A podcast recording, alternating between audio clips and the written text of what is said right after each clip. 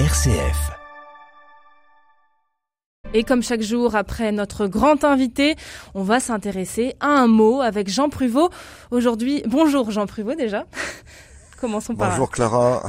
bonjour. Aujourd'hui, c'est le mot critique qu'on décortique, Jean.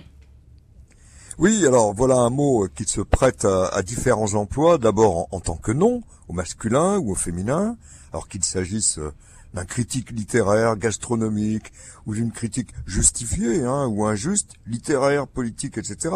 Ensuite, si on passe à l'adjectif, on peut être plus ou moins critique sur un sujet, mais aussi, et là, on ne le souhaite à personne, on peut se trouver dans un état critique, hein, cet état qui décide de l'issue d'une maladie. Alors, en bref, ce n'est pas un mot avec lequel on plaisante, raison de plus pour euh, rechercher son origine. C'est sans doute un mot, nom ou adjectif qui remonte aux langues de l'Antiquité, Jean. En effet, Clara, du, du grec d'abord et du latin ensuite. Tout commence de fait avec un verbe grec, krinein, qui signifie juger comme décisif, mais aussi trier et décider. Et de cette racine grecque naîtront d'ailleurs un certain nombre de mots de la même famille, euh, comme critère, crise, crible et donc bien sûr critique. Alors le grec critikos, issu donc du verbe krinein, passera en bas latin sous la forme criticus, substantif masculin, pour de manière déjà moderne évoquer le jugement des œuvres d'esprit. Et ce mot va en réalité rester en latin quelques siècles. Avant de passer en français, ben, il faut se souvenir hein, que tout ce qui était intellectuel s'écrivait et se disait en latin.